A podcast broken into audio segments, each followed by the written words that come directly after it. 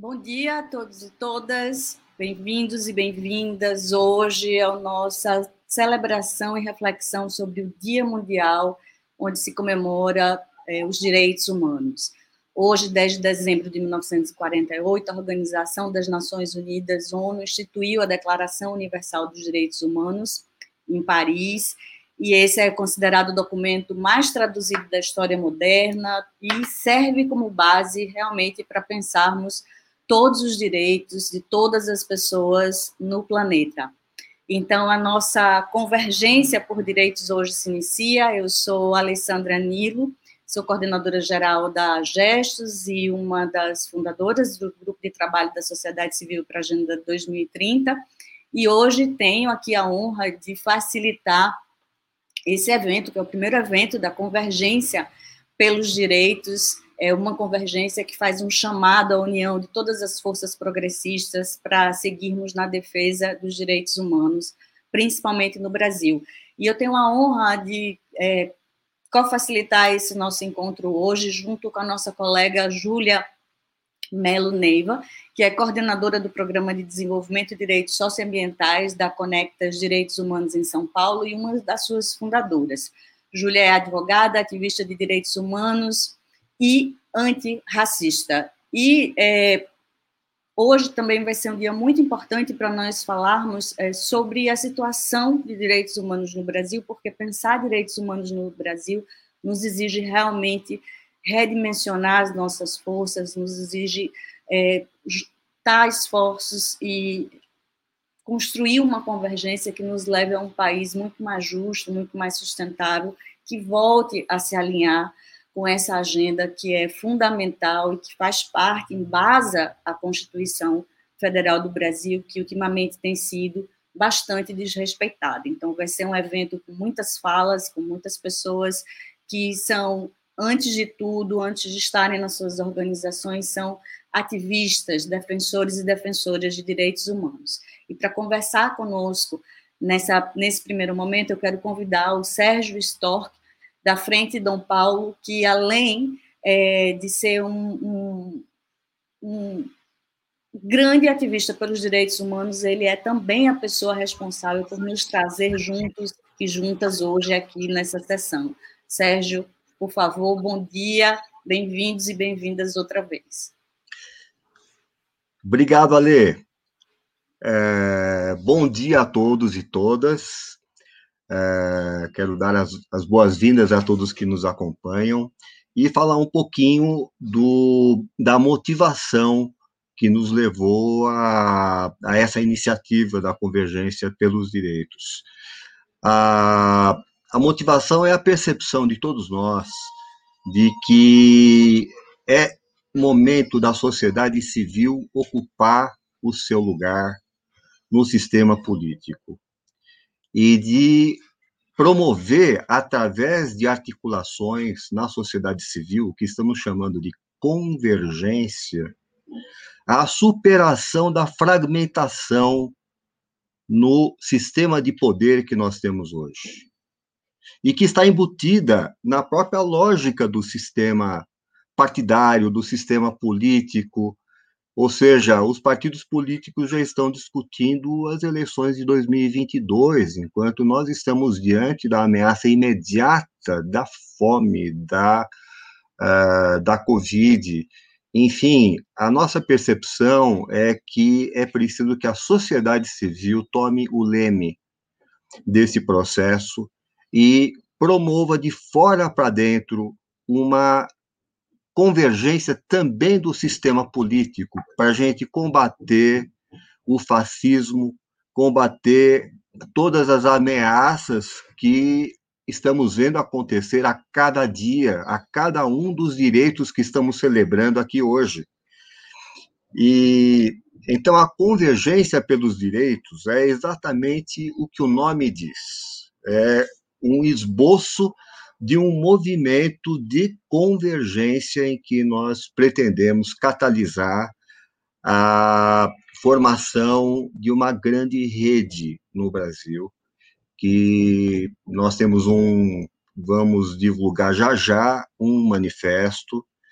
Uh, as assinaturas a esse manifesto significam adesão a essa convergência pelos direitos e uh, a convergência pelos direitos é para operar, ela não é apenas declaratória, ela é para operar perante os desafios imensos que nós temos já a partir do dia 1 de janeiro.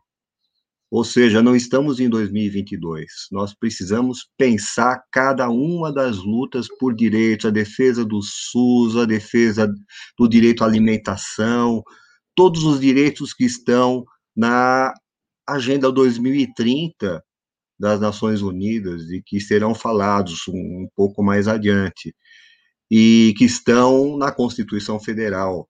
Ou seja, é preciso que dia 1 de janeiro nós estejamos mobilizados, atuando junto aos nossos representantes políticos, atuando entre nós em redes horizontais, é, coagulando esforços que estão pulverizados, estão fragmentados e são repetitivos. É preciso construir força política, inclusive recorrendo a apoios internacionais.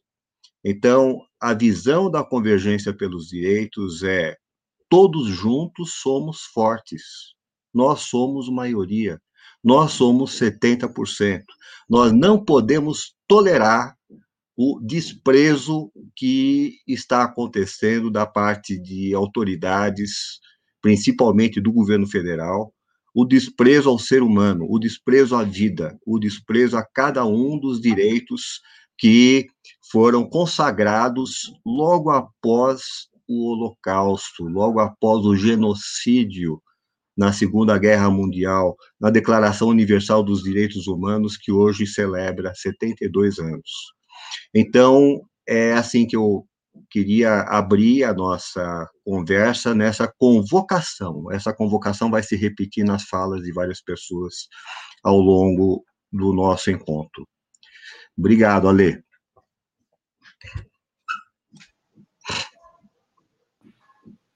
Júlia, com você então muito agora. Obrigada, Alessandra. Um prazer estar aqui hoje com vocês, uma grande honra.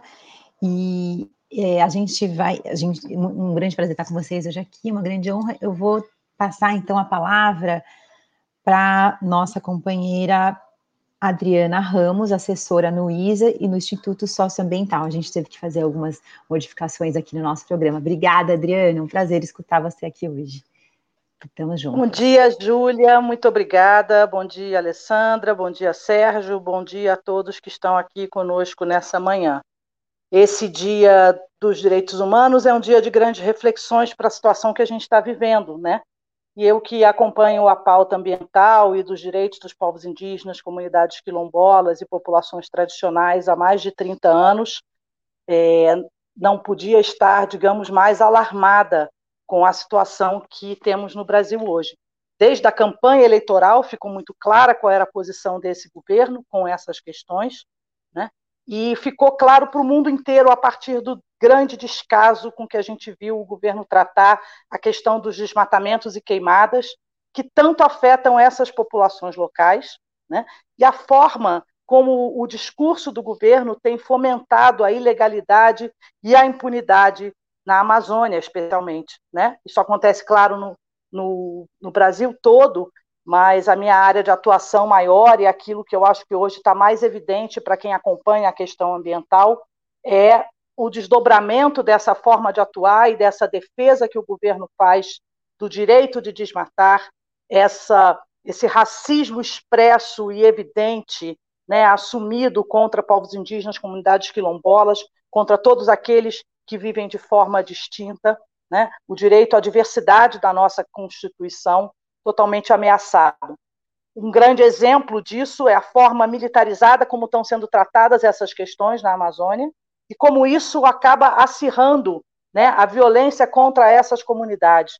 Então, só para dar um exemplo, recentemente, numa operação da garantia da lei da ordem, a GLO, na Amazônia, dentro de uma unidade de conservação na região do Tapajós, os ribeirinhos tiveram suas armas de caça apreendidas né? certamente esse, essas armas, poucas armas daquele, daquela população que é relativamente dispersa naquele território, vão engrossar os números de indicadores de armas apreendidas pela GLO, que deveriam se referir às armas daqueles que atuam ilegalmente e que vão deixar mais vulneráveis essas comunidades que precisam né, desse equipamento por uma questão de sobrevivência. Demonstrando, inclusive, uma total incoerência do governo que trata a questão da liberação de armas e munições né, como uma estratégia de governo. É, os discursos do governo contribuíram para aumentar o desmatamento. Então, nós fizemos um levantamento que demonstra claramente que nas regiões onde o ministro do Meio Ambiente e o presidente da República foram defender aqueles que estavam atuando ilegalmente, o desmatamento né, disparou. A boiada do Salles inclui uma série de medidas para protelar o cumprimento de sanções, como multas, garantindo uma enorme impunidade. Né? Essa desconsideração pelo direito ao meio ambiente equilibrado, né, que está na nossa Constituição, e essa forma absurda de lidar com a vulnerabilidade dos povos indígenas, das comunidades tradicionais, constituem graves violações aos direitos humanos. As organizações mobilizadas no âmbito da mobilização nacional indígena, em outros coletivos que atuam, têm buscado prover, inclusive, ações judiciais para denunciar isso, denunciar internacionalmente também essas ações do governo federal. E hoje nós estamos aqui reforçando né, essa convergência pelos direitos nessa perspectiva, é, como todos a lerem o manifesto e, e a aderirem a esse e, a, e, aos esforços que estão aí na sociedade civil para garantir né, que os direitos humanos sejam respeitados e não permitir né, essas atrocidades que esse governo vem perpetrando. É muito bom saber que temos muita gente envolvida nessa luta. É bom estar com vocês aqui nesse Dia dos Direitos Humanos. Muito obrigada. Muito obrigada, Adriana. É, muito obrigada por estar também conosco e por construir esse momento e por trazer já esse elemento que é gravíssimo, que é o fato de que nós temos um governo federal que estimula o descumprimento dos direitos humanos e com isso dá o pior exemplo possível para que essas violações se acirrem nos territórios. Então, muito obrigada pela fala da Adriana. Estamos aqui juntos e juntas nesse evento, pela convergência em prol dos direitos humanos, hoje, dia 10 de dezembro, que é o Dia Internacional de Luta pelos Direitos Humanos. Então, com isso, eu vou passar a palavra para o nosso próximo convidado, que é Flávio Bastos, jurista e professor de Direito da Universidade Presbiteriana Mackenzie. Flávio, bom dia, bem-vindo na nossa convergência com você. Olá, bom dia a todos da Convergência pelos Direitos e a quem nos ouve, a quem nos vê. Eu, a minha mensagem é, nessa data tão importante, são 72 anos da Declaração Universal dos Direitos Humanos, uma declaração que nasce exatamente é, da, das atrocidades, né, da gravidade das violações ocasionadas, imposta pelos regimes nazifascistas, é, racistas, discriminatórios. É, portanto, na raiz da declaração estão atos, estão condutas exatamente cometidas hoje no Brasil e também em alguns outros países. Vejam, é, o Brasil é um país que, além de ter uma constituição muito boa, importante, que, re, é, que reflete e dá visibilidade aos povos indígenas, aos povos negros, aos quilombolas, à multiculturalidade, à mulher, à população LGBTQIA, a todos os brasileiros, porque somos uma sociedade é, é, assimétrica, miscigenada, muito rica culturalmente ela também tem a nossa Constituição, a, a, o diálogo, ela mantém o diálogo com as normas internacionais. E essas normas internacionais vêm sendo reiteradamente violadas no Brasil. A democracia vem sendo reiteradamente atacada no Brasil. E eu estou me referindo, por exemplo, ao desrespeito e violações às normas protetivas da criança. São 12 crianças negras mortas no Rio de Janeiro apenas esse ano pela violência do Estado. As terras indígenas estão sendo invadidas. E esta semana que passou, o governo assinou um decreto dando anistia às invasões das terras da União. Existe um projeto de lei, o 2633 de 2020, que também anistia invasões de terras da União. 52% das terras brasileiras estão em mãos privadas, em mãos particulares. O Supremo Tribunal Federal vai julgar em breve o caso da terra Chocleng, que poderá colocar para sempre é, é, na gaveta a demarcação de terras indígenas, caso prevaleça a estapafúrdia tese do marco temporal. Então, o Estado brasileiro ele vem violando sistematicamente as normas internacionais. Podemos aqui falar da queima das nossas florestas. Nunca se desmatou tanto. Nunca se queimou tanto a floresta amazônica, o cerrado, a, a, o Pantanal. E aí, pessoal, nós precisamos nos mobilizar em relação a isso. O combate à Covid foi um desastre no Brasil. Brigas e interesses político-partidários colocam em xeque a vacinação da população. Isso é o que menos preocupa o governo atual. Então, é, a boa notícia é que a sociedade civil brasileira, e a convergência é um sinal deste movimento, está se mobilizando cada vez mais. E a sociedade internacional também. Não são poucas as propostas de boicotes aos nossos exportadores. A União Europeia já freou a, a aprovação do acordo com o Mercosul. Então, eu convoco a todos, é, chamo todas as mulheres, toda a população LGBTQIA, todos os homens, jovens, idosos, para que se juntem à convergência pelos direitos. E para finalizar, não posso deixar de falar isso. A negação da nossa história, da ditadura, a negação da, da memória das vítimas, desaparecidos, dos torturados, isso também viola as normas internacionais. Precisamos de uma justiça de transição efetiva no Brasil. Eu quero agradecer, viu, é, é, Adriana, a, a, Alessandra, a, a, sua, a sua oportunidade que me deu aqui para falar e, e vamos em frente, não vamos desanimar. Muito obrigado. Muito obrigada, Flávio. Sabe as palavras, acho que nos, nos chama mesmo para a luta e para a lembrança de que não, precisa, não, não podemos esquecer do que ocorreu no passado, nem do que está ocorrendo no momento, né? Então, para a gente olhar para o futuro e lutar por um Brasil melhor. Então, vou aproveitar aqui para passar a palavra para o pastor Ariovaldo Ramos, que é coordenador nacional da Frente de Evangélicos pelo Estado de Direito e membro da Frente Interreligiosa Dom Paulo Evaristo Arnes por Justiça e Paz. Bom dia, Ariovaldo, está com a Bom palavra. Bom dia, é um privilégio estar com todas e todos. Bom dia a todos os que nos assistem e nos assistirão. Ah, o quadro do mundo é um quadro tenso e denso.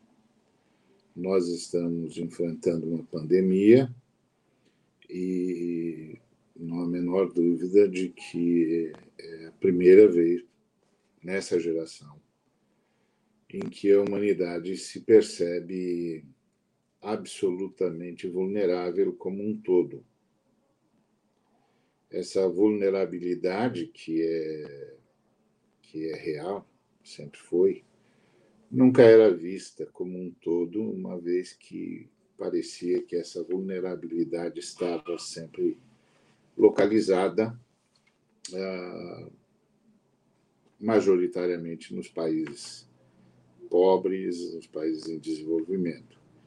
Mas a pandemia equalizou esse, essa visão, deixando claro a fragilidade humana, mais do que mais do que é, fragilidades uh, localizadas. E, e essa essa fragilidade é, também apareceu quando a gente se deu conta do, do Holocausto na Segunda Guerra Mundial, ou uh, da morte, do assassinato dos armênios na Primeira Guerra. Então, a gente foi se dando conta que, que a humanidade precisa ter um, um, um status de proteção mútua. Seres humanos precisam se proteger, precisam sobreviver e sobreviver com qualidade. E é claro que isso enquadra todos os relacionamentos humanos. E, e esses relacionamentos, portanto, precisam ser norteados, normatizados, e aí a ideia do direito humano. O direito humano é essa consciência profunda de igualdade, de equanimidade. Todos somos seres vulneráveis, todos somos humanos, homens e mulheres de várias etnias, de várias culturas, mas com uma estrutura comum, uma estrutura que perpassa todos os seres humanos. Esse reconhecimento do, do, ser humano como um sujeito de direitos foi, sem dúvida nenhuma, um grande avanço. A sociedade humana vem de mazelas milenares, como a escravização, por exemplo. E, e finalmente a gente ter consciência de que todos os seres humanos são iguais e todos os seres humanos são sujeitos de direitos, todos os seres humanos precisam ser protegidos, considerados com igual dignidade, é um grande avanço. Um grande avanço. Toda a nossa luta é para que essa consciência seja aprofundada. E aqui no Brasil, hoje, nós estamos, lamentavelmente, assistindo um retrocesso em relação aos direitos humanos, em relação à lógica da existência humana. É, é, de fato, é assustador o que nós estamos assistindo no Brasil. É angustiante. Ah, e aí a gente fala de direitos humanos e a gente fala do que aconteceu na guerra, na Segunda Grande Guerra, a gente fala do Holocausto, a gente fala ah, das perseguições, das, das ditaduras, aqui no Brasil, dos desaparecidos, dos torturados, dos que tiveram perda de, de, de de acesso a direitos, dos que estão aviltados, estão marginalizados, não fazem é, parte do, do, contexto cidadão. E, e isso tudo mostra para a gente quão distante nós estamos do projeto, quão distante nós estamos da busca por dignidade. Agora, pensar isso num país como o Brasil, que é considerado uma das, das nações modernas, chega a ser assintoso. Uma nação que tem a Constituição que a nação brasileira tem, está é, tá sofrendo por, por desrespeito aos direitos humanos, é assintoso. É, é, é digno de toda sorte de reprovação e de denúncia nacional e internacional. Nós, eh, sem dúvida nenhuma, hoje, nessa data em que celebramos eh, a conquista dos direitos humanos, o reconhecimento dos direitos humanos, que é preciso lembrar que, que a Declaração Universal do Direito do Ser Humano é, é um reconhecimento. É um reconhecimento, é um, é um avanço civilizatório. Não é apenas um marco legal, mas é um avanço civilizatório. E que deveria ter sido aprofundado, inclusive é, abrangendo o, o, ecossistema, porque é, o ser humano não é o único habitante do planeta e é um ser dependente de todos os outros habitantes do planeta é um ser é, que precisa, por exemplo, de todos os biomas. Uh, sem, sem a manutenção, a preservação desses biomas, a, a humanidade está sob risco de existência, que é o que está acontecendo no Brasil com a destruição das florestas, que a gente não tem como evitar ver como tentativa tresloucada de destruição do próprio planeta. Então, a, consciência dos direitos humanos precisa ser expandida para a consciência da interdependência entre o ser humano e o planeta. De que, de que nós precisamos do planeta, assim como o planeta precisa de nós. E mais, a gente precisa perceber que os ataques ao planeta provocam genocídios provocam, por exemplo, o que está acontecendo com os povos originários no Brasil. Imagina, ah, esse, esse ano o desmatamento cresceu 25%. Então, a gente pensa em termos de perda de, de, de massa florestal, a gente perde, pensa em perda de, de qualidade do ar, mas a gente também precisa pensar o que é que isso causou com as, para as populações guardiães da floresta. Os desalo, foram desalojados, perderam acesso à sua, à sua, ao seu modo natural de vida, ao seu modo cultural de vida.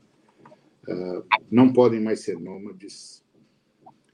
Que é uma coisa assim, a gente, por exemplo, a gente fala da demarcação das terras indígenas que é absolutamente necessária mas a gente tem de entender que, quando a gente fala em demarcação, nós já estamos impondo aos indígenas nosso modo de vida, que é um modo de vida é, sedentário. Nós já, estamos, nós já estamos impondo um modo de vida, dizendo para os povos originários que eles não vão conseguir mais manter o seu nomadismo não dá, o nosso sistema não permite, o nosso modo vivendi não, não permite, então nós vamos dar para vocês um pedaço de terra e ponto. Então, eu queria hoje deixar registrado que o grande desafio do Brasil, pensando nas várias mortes que isso pode provocar e já está provocando, é não apenas retomar o direito humano, mas aprofundá-lo e expandi-lo para toda a interdependência humana para com o planeta. Obrigado. Muito obrigada, pastor Ariovaldo. É, realmente, muito obrigada por trazer esse elemento da profunda consciência que nós precisamos ter em relação aos direitos humanos. E antes de passar para a nossa próxima convidada, queria só ler aqui uma frase que o Paulo Renato Menezes colocou no chat, que eu acho muito, muito significativa para o nosso evento. Ele disse o seguinte: No mar de notícias de hoje, brilha o farol da civilização, a Constituição da Humanidade, a Declaração Universal dos Direitos Humanos, que foi aprovada pelas Nações Unidas. Então é isso, muito obrigada. E já passo agora para professora Vilma Reis, socióloga, doutoranda em estudos africanos, ativista do movimento de mulheres negras do Brasil, ela que foi ouvidora geral da Defensoria Pública da Bahia e presidenta do Conselho Nacional de Ouvidorias Externas das Defensorias Públicas no Brasil. Vilma, por favor, a palavra está com você. Bem-vinda. Olá, Alessandra, Olá, Júlia, saudações. É, saudações também ao nosso companheiro Sérgio, que nos anima né, politicamente e nos junta é, nessa frente. Na nossa frente e nosso entorno tem todas essas lutas. Né? A, nós, da Coletiva Maim, organização é, de mulheres negras, é, o que nos guarda é Marielle Franco o que nos guarda é Angela Davis, Carolina Maria de Jesus. Né? Nós somos do, da Coletiva Maim, Organização de Mulheres Negras, do Fórum Marielles, aqui na Bahia, que nós é, também animamos com muita força as eleições brasileiras para garantir é, Júlia e Alessandra, a presença de mulheres negras é, de uma forma absolutamente diferente. 2020 mudou o Brasil do ponto de vista da disputa na, na luta da representação, e é importante nós lembrarmos que essa convergência por direitos é fruto de muito diálogo. E muito antes de nós estarmos aqui falando é, desse manifesto, falando da força de um movimento que nós, como defensoras negras de direitos humanos, nós, como ativista, nós, como a gente se anuncia assim, né, como feminista negra de candomblé, que é essa nossa aliança que é muito importante, né? Pastor Eovaldo acabou de falar, nós sabemos de toda uma luta de afirmação é, democrática da comunidade judaica internacional a partir do trabalho feito no Brasil. Então, para nós, das religiões de matriz africana, para nós que nos anunciamos como defensoras negras de direitos humanos, é muito importante que neste dia 10, em que nós sabemos que o mundo pensou que era possível né, nós termos uma situação em, em junho deste ano, a Coalizão Negra por Direitos lançou um manifesto: enquanto houver racismo, não haverá democracia. Nós precisamos manter o nosso estado de vigilância cidadã e democrática, porque em todas as nossas datas simbólicas, né, muito firmes de luta, nós temos vivenciado é, episódios terríveis na luta política brasileira. O fascismo tem disputado palmo a palmo conosco a possibilidade de afirmação dos direitos humanos. É muito importante a gente lembrar, e aqui está também o meu, o meu companheiro, o meu irmão tá? de comunidade, é, Edgar Amaral, né, que também compõe essa frente de batalha para nós afirmarmos hoje essa convergência por direitos. Esse 10 de dezembro tem um sentido muito forte para a comunidade negra brasileira. Nós somos 56% do país. Em todos os episódios em que o fascismo, eu quero muito que as pessoas, a gente preste atenção nessa questão, em todos os episódios em que o fascismo disputa datas conosco, o sangue negro tem sido derramado. É importante a gente dizer que foi na véspera do 20 de novembro, Dia Nacional da Consciência Negra, quando nós, né, da militância negra, da militância popular pelos direitos humanos, nós nos colocamos como 21 dias de ativismo pelo fim da violência contra as mulheres, porque exatamente nós começamos no 20 de novembro como Dia Nacional da Consciência Negra, e a gente traz essa agenda até hoje, o dia 10. Para nós que somos das organizações negras, das organizações de mulheres negras, esse é o momento em que a gente lembra que foi em 1978 que na porta do Teatro Municipal de São Paulo, em nome e por justiça para por justiça para Robson Silveira da Luz, Lélia Gonzalez e toda a militância negra ocupou a porta do Teatro Municipal para que a gente garantisse o direito a presente e a futuro para a comunidade negra brasileira. E esse é um projeto que a gente pensa de liberdade e transformação política para toda a sociedade. Nós atravessamos 42 anos daquele momento e em 2020, na véspera do, do Dia da Consciência Negra, data qual uma militância como a Milton Cardoso, a militância de Sueli Carneiro, de Lélia, de Luísa Bairros, de Oliveira Silveira, né? tantos que estão aqui e outros que já tombaram, lutaram muito para que nós trabalhássemos o aspecto de Zumbi e Dandara como heróis nacionais, né?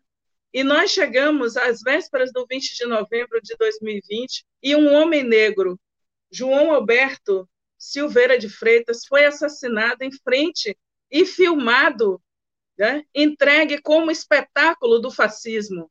Eu quero que a gente junte esses fatos.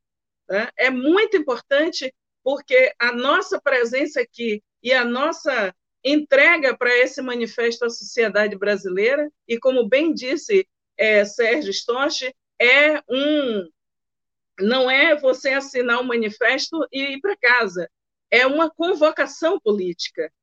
Portanto, a gente está falando de mobilização constante, a gente está falando que é, não é uma frase colocada num, num feed do Facebook, Vidas Negras Importam. A gente está falando que no momento de celebração de mil dias sem justiça para Marielle Franco, nas vésperas, mais uma vez, o fascismo disputou conosco e levou a vida de duas crianças de quatro anos e de sete anos. E a gente viu o seu pai, o pai e tio, pai de uma criança e tio de outra, cavar com as próprias mãos a cova. Nós estamos, portanto, numa situação que é estado de barbárie. Né? Nós estamos numa situação que é inaceitável. Eu estou em Salvador, na Bahia. Aqui, no dia 20 de novembro, 14 pessoas negras foram assassinadas em diferentes pontos da maior cidade negra fora do continente africano. De março até novembro, 831 pessoas foram assassinadas em Salvador. Tá? Os dados nos mostram que 93% das vítimas eram jovens negros.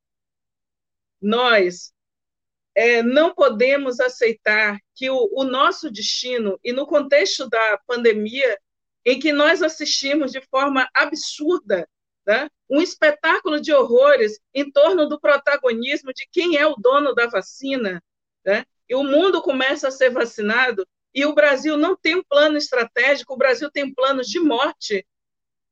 Né. A gente viu, desde o início da pandemia, que é, como bem destacou a nossa companheira é, que falou antes, né, em relação à Amazônia, a gente viu que a nossa população estava completamente. Não existe gestão pública para acolher a maioria da população. Como bem disse a jornalista é, Flávia Oliveira, existe uma situação é, permanente de precarização da vida. Portanto, quando a gente desemboca nos nove assassinados em Paraisópolis e o horror que representa esse tipo de morte, porque a asfixia que o mundo na sua e o Brasil no horror da sua etiqueta racial, como nos lembrava Florestan Fernandes, né? em que, olha, as pessoas estão perplexas porque durante 8 minutos e 46 segundos a polícia norte-americana pisou e asfixiou um homem negro nos lembra, Sueli Carneiro, que no Brasil essa asfixia permanente. Né? Nos lembra, Sueli Carneiro, que no Brasil esse horror né, é o que ceifa a vida de 60 mil jovens negros por ano no país. Portanto, para nós é fundamental enfrentar a questão da violência urbana como uma séria questão de direitos humanos é muito importante nós compreendermos que em todas as datas simbólicas, o fascismo tem disputado com o campo dos direitos humanos no Brasil, disputando narrativa. Né? Então, no, no, no que seria um ano de celebração, né? e, na verdade, de memória pelo brutal e covarde assassinato de Marielle Franco, uma escola foi invadida e metralhada e pessoas morreram. Quando se completaria um ano da prisão injusta e ilegal do presidente Lula. Uma família negra, a caminho de um chá de bebê, levou 257 tiros e 80 desses tiros foram desferidos. Eles alcançaram aquela família e metralhou é, aquele músico, Evaldo. Né? É, e aí a gente vai vivendo todas essas situações e a nossa exigência, quando o Sérgio nos, nos convoca para a mobilização permanente, só para concluir, Alessandra e Júlia, quando o Sérgio nos convoca, a gente, a gente entende que esses crimes têm que ter exigência de que o STF, assim como estabeleceu né, com seus ministros a investigação sobre o ataque através das mídias ao STF que o STF não nos coloque nessa situação de fazer um minuto de silêncio pelo assassinato de João Roberto é, Silveira de Freitas, mas que o STF investigue esses crimes em datas simbólicas, né? é, desafiando o campo de direitos humanos e todo o campo que defende democracia popular no nosso país. É essa né, um governo que negou água e alimentação para as comunidades quilombolas no auge da pandemia. Um governo que busca o tempo todo desmontar o mínimo de políticas do ponto de vista da titularização dos territórios quilombolas indígenas. Né?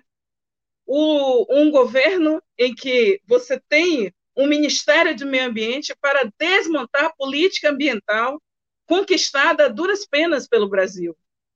Então, nosso tempo é de luta, nosso tempo é de enfrentamento, e como nos disse anteontem, conversando com a companheira Débora Diniz, num, num diálogo Brasil-Berlim, ela dizia: é preciso ter coragem. Com certeza, é fundamental nós termos coragem nesse momento e que a gente pense na democracia popular como confronto à democracia burguesa, que quer o Brasil, lembrando Faoro, que quer o Brasil somente para 20 milhões. Nós somos 210 milhões e nós lutamos pelo direito de existir no Brasil, né? Nós, as nossas comunidades de candomblé, nossas comunidades quilombolas, nossos povos indígenas, nossas comunidades LGBTQIA+, nossa resistência negra que nós levamos para a rua com a marcha das mulheres negras. Né? E da marcha até aqui, nós temos feito uma luta muito importante. E, para finalizar, digo aqui e peço a aliança né, essa convergência para que a gente faça um amplo movimento em defesa dos direitos humanos de todas as mulheres negras, todas as mulheres trans, todas as travestis eleitas no último pleito é, do dia 15 de novembro. É fundamental. Há um plano articulado de ameaça a Carol D'Artora, às nossas companheiras em BH, a todas as nossas, como Ana Lúcia Martins em Joinville, e nós precisamos nos levantar é fundamental. Nossa agenda de direitos humanos é intensa, é no meio da rua, é na ponta, é na comunidade, é na defesa da luta e do nosso direito de nos mantermos enquanto uma população no Brasil. E nós sabemos, quando derem vez ao morro, toda a cidade vai cantar. A gente levantou essa discussão e a gente se mantém aqui. Nossos direitos humanos é como nos diz Kimberly Crenshaw, é anunciando a potência negra, a potência feminista, né? as palavras mais perigosas né? que contraria a atual república e os inquilinos que ocupam o Palácio do Planalto. Pois nós estamos aqui para dizer, os que estão no Palácio do Planalto hoje mentem, né? Eles mentem, como disse o Levante Nacional das Mulheres, que entregou o manifesto dia 2 de julho na PGR. Viva nós, viva a luta, viva nós e as águas, Viva o povo do candomblé e viva toda a luta pelos direitos humanos no Brasil. Viva, Vilma, viva! Que fala potente. Acho que saímos daqui todos encorajados a não desistir da luta por direitos humanos e o enfrentamento ao racismo mais do que urgente, né? Como temos dito, não, se há racismo, não há democracia, né? Agradeço imensamente as palavras potentes, inspiradoras e tristes também da Vilma, mas que não podemos deixar de, de pensar nisso ao lutar por direitos humanos. Isso é para ontem, é emergencial. Então, vou aproveitar aqui para a gente continuar nas nossas falas aqui de hoje, para nos chamar a ação. Uh, vou aproveitar para apresentar o Francisco Menezes. Francisco, então, obrigada, né, Vilma? Muito obrigada. E agora vou passar a palavra, então, para o Francisco Menezes. Francisco é ex-presidente do Conselho Nacional de Segurança Alimentar e Nutricional, integrante do GT eh, 2030 da sociedade civil, dedicando-se à mobilização para o enfrentamento da pobreza e da fome, dois objetivos de desenvolvimento do, eh, de sustentabilidade das ODS. Está com você a palavra, Chico. Muito prazer. Obrigada.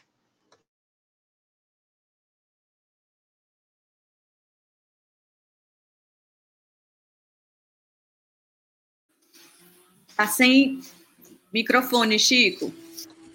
Abre o microfone.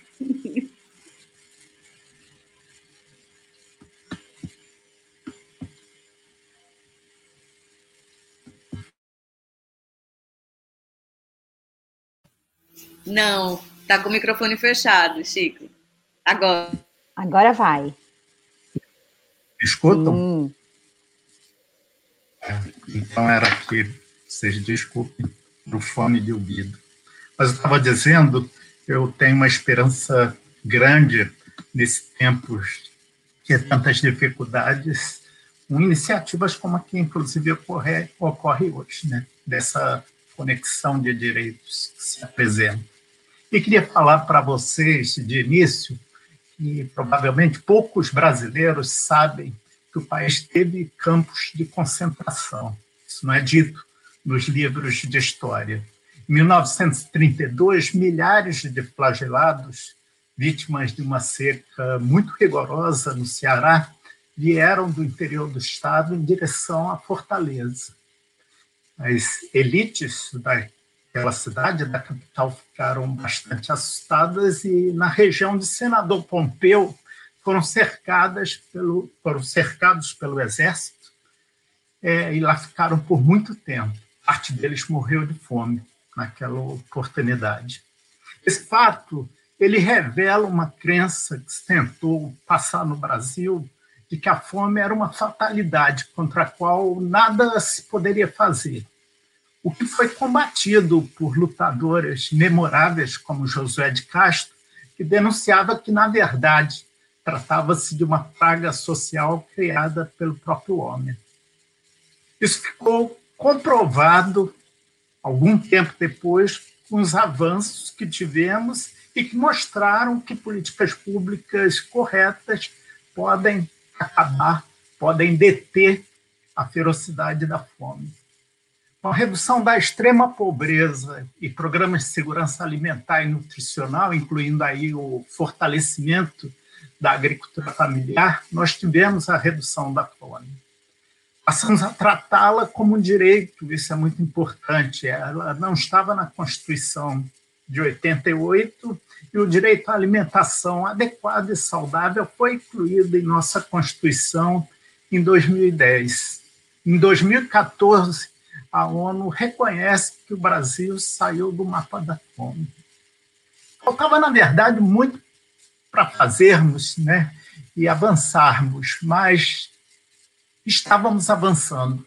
Nesses avanços, a contribuição da sociedade foi decisiva.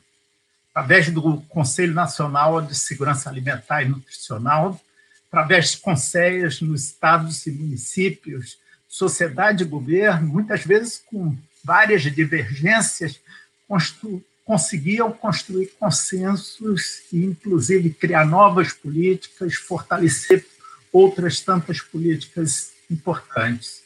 O Brasil, como já foi dito, ele foi signatário da Agenda 2030, que nos seus dois primeiros objetivos enuncia o propósito da erradicação da pobreza e da erradicação da fome. Mas estamos falando disso no dia de hoje. Vieram tempos de destruição e a fome voltou a crescer.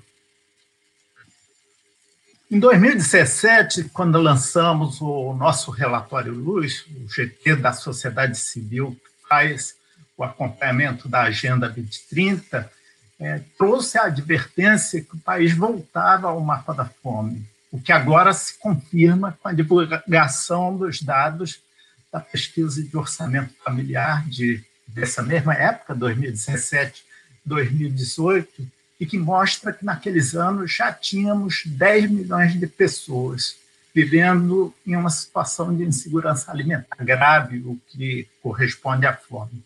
É importante recordar que o atual presidente, em julho do ano passado, de 2019, afirmou que quem dizia que existia fome no Brasil é, estava mentindo. Dizia isso para a gente, possivelmente. E os próprios dados do IBGE é, desmentiram cabalmente o presidente no seu permanente negacionismo. Essa pesquisa que eu me referi, ela também mostrou a cara da fome, é, escancarando as desigualdades do país. Eu estava escutando a Vilma agora, e é, há sempre que se lembrar que a maior vulnerabilidade está com as mulheres negras. Isso também a pesquisa mostra, né? aquelas que estão é, mais suscetíveis a esse flagelo. E juntamos a elas, e nós sabemos disso, os povos indígenas, comunidades tradicionais, permanentemente sofrendo a violência em relação às suas terras e aos seus direitos.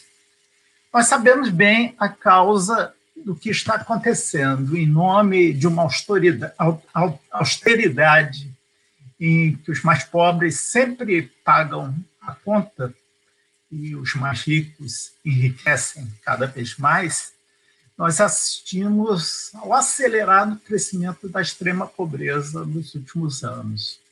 Ao desmonte, ao lado disso, como uma obsessão das políticas de segurança alimentar e nutricional e outras tantas políticas.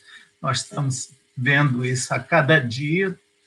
É, a destruição dos meios de subsistência de pequenos produtores, com a tal política antiambiental que é praticada, e a desestruturação do aparato institucional, incluindo a extensão do Conselho. O Conselho Nacional foi muito notório isso, antes, aliás, dos demais conselhos, no primeiro dia do atual governo, a medida provisória que fazia a estruturação do governo extingue o Conselho Nacional de Segurança Alimentar e Nutricional, dizendo claramente que não quer ouvir a sociedade.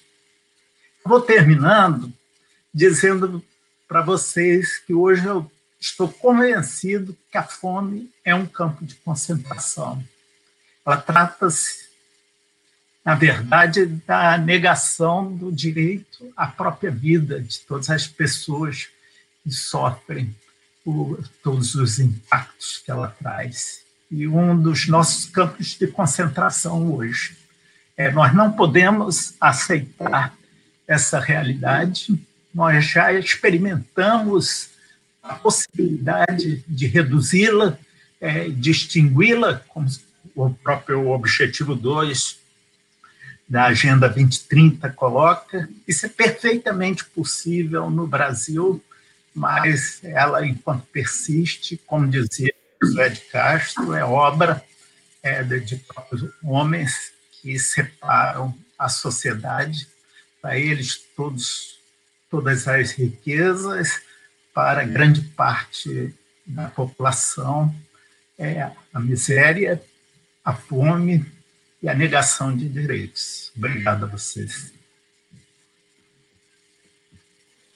Muito, muito, muito obrigada, Francisco Menezes, por nos lembrar que o Brasil tem fome, tem fome de direitos, mas que também tem fome de alimentos, não é? E que agora somos 14 milhões de pessoas em condição de extrema pobreza, 55 milhões de brasileiros e brasileiras vivendo abaixo da linha de pobreza, e essa fome enorme de dignidade e justiça social também nos faz pensar no, no na situação impossível que a gente vive, que é o fato de sabermos o que fazer para responder a esses problemas que nós sabemos como eliminar a fome, como eliminar a pobreza, mas nós não temos é, governantes e gestores e gestoras nas políticas públicas comprometidos e comprometidas em fazer isso. É um momento muito triste, mas é também um momento de lembrar que estamos juntos e juntas e que hoje, nesse dia de, internacional de luta pelos direitos humanos, é um dia também de esperança e de dizer que a união da sociedade pode e é a única maneira possível de fazermos mudar esse contexto de desigualdades que impera e que cresce no Brasil. E aí eu quero falar um pouco sobre isso, nós vamos conversar um pouco sobre isso, convidando agora André Constantini, que é do Movimento Nacional das Favelas e Periferias e Babilônia Utopia, nós somos, a maioria não é, André, somos 70%, e é muito importante é, ter jovens é, engajados e engajados nesse grande sonho, nesse grande desejo que é construir um mundo igual para todas as pessoas. André, por favor, bem-vindo. É, bom dia a todos e a todas. Quero aproveitar o ensejo e externar publicamente os meus agradecimentos à Bárbara pelo convite para que eu pudesse estar aqui participando dessa live. Quero dar um bom dia a todos os companheiros, esse grupo seleto de companheiros e companheiras que estão aqui fazendo uso da fala. Quero dar um bom dia a todos e a todas que nos assistem nesse momento. Por favor, compartilhe essa live para que ela possa alcançar o maior número de pessoas possíveis nas suas redes sociais, nos grupos de WhatsApp.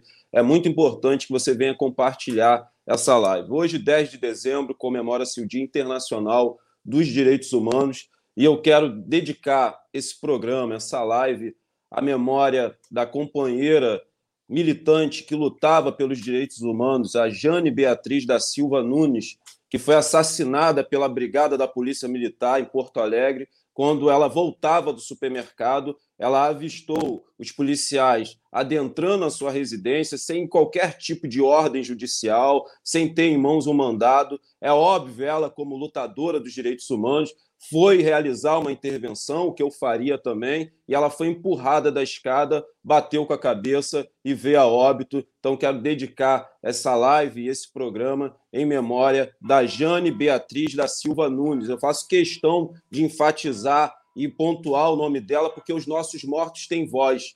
E ela é um nome, ela não é um número, porque o Estado brasileiro tá, trata os negros e negras aqui como números números para engrossar as estatísticas do encarceramento em massa do povo negro, número para engrossar as estatísticas do genocídio e do holocausto negro que ocorre no Brasil e perpetua-se aí por quase 500 anos. Quero dedicar também esse programa à memória das duas crianças negras assassinadas aqui no município de Caxias, no bairro de Barro, do, no bairro de Barro Vermelho, enquanto brincavam em frente às suas casas elas foram assassinadas e eu quero mais uma vez aqui dar ênfase ao nome desses dois anjinhos e dessas duas crianças, uma de apenas quatro aninhos e outra com apenas sete aninhos, que eram a Emily e a Rebeca. Faço questão de enfatizar o nome, porque elas tinham nome, elas não eram número. E hoje aqui nós somos as vozes da Emily, da, da Rebeca, da Jane,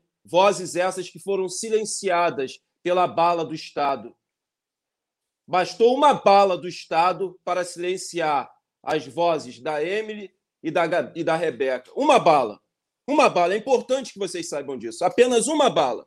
Uma bala atingiu a cabeça de uma dessas crianças, transpassou a cabeça dela. É um tiro de 762. Se vocês não sabem o, está, o estrago que um tiro de 762 faz na cabeça de um ser humano adulto. Você imagina de uma criança. E você imagina agora, se coloca no lugar do pai dela, que teve que presenciar a porra e a merda dessa cena com a cabeça da filha dele sem a metade do tampão. O tiro transpassou a cabeça dela e atingiu a sua prima. O Estado precisou de uma bala para silenciar a voz de duas crianças aqui no município de Caxias, no estado do Rio de Janeiro e aqui no Brasil. Isso é um absurdo. Era para o Brasil estar tá parado, era para o Rio de Janeiro estar tá parado, mas as pessoas estão naturalizando o que não é natural, estão banalizando o que não é banal. Não dá mais para suportar isso. Não dá mais para suportar esse holocausto negro que acontece aqui no Brasil. Não dá mais. É insuportável, porra. É insuportável. Isso nos destrói mentalmente. Isso nos destrói. Eu tô dias sem dormir. Eu tô com problemas com a minha saúde mental abalada, que são 20 anos lutando contra a violência estatal através do seu braço armado. Essa instituição maldita que já, teria,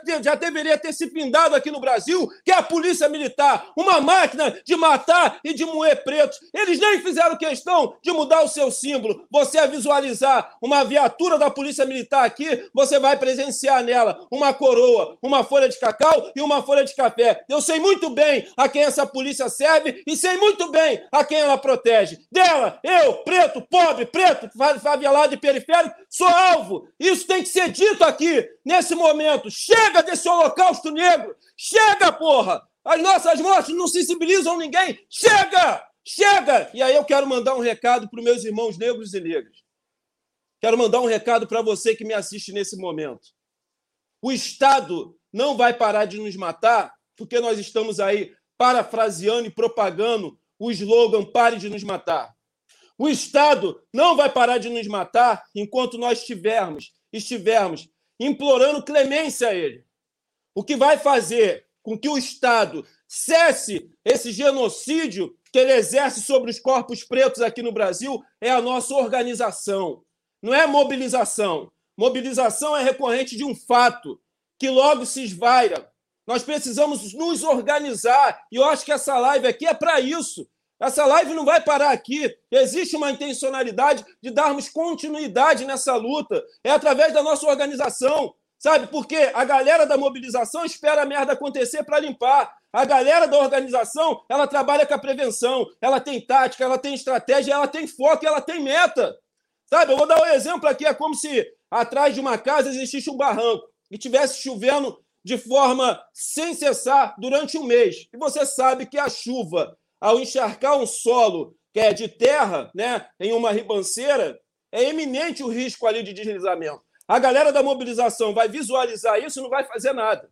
Ela vai esperar o deslizamento que pode até levar a óbito ou pode danificar aquela residência. A galera da mobilização ela vai trabalhar com a prevenção, ou ela vai evacuar as pessoas que residem naquela casa e tentar criar uma barreira de contenção. Essa é a diferenciação da mobilização daqueles que se organizam. E é para ontem a nossa organização. Por isso, nós, do Favela Não Se Cale, Movimento Nacional das Favelas e Periferias, defendemos a construção e a criação dos comitês de autodefesa para que não surjam novas ágatas, para que não surjam novos João Pedros, sabe? Novas é, novas Rebecas, novas Janes. Quem faz a nossa segurança e quem nos defende, quem nos protege somos nós. Ou você vai pedir ajuda a quem? Ao Estado que nos assassina? Você vai pedir ajuda a quem? A ONU, lambe-botas do governo estadunidense? Paga pau para o Estado sionista de Israel, que rouba as terras dos palestinos, que prende criança, que estupra criança, que mata criança, ao olho de todo mundo e ninguém fala nada. Essa ONU não serve para nada, é lambe-botas do governo estadunidense, do Estado sionista maldito de Israel. Essa que é a grande realidade, a gente tem que falar isso aqui.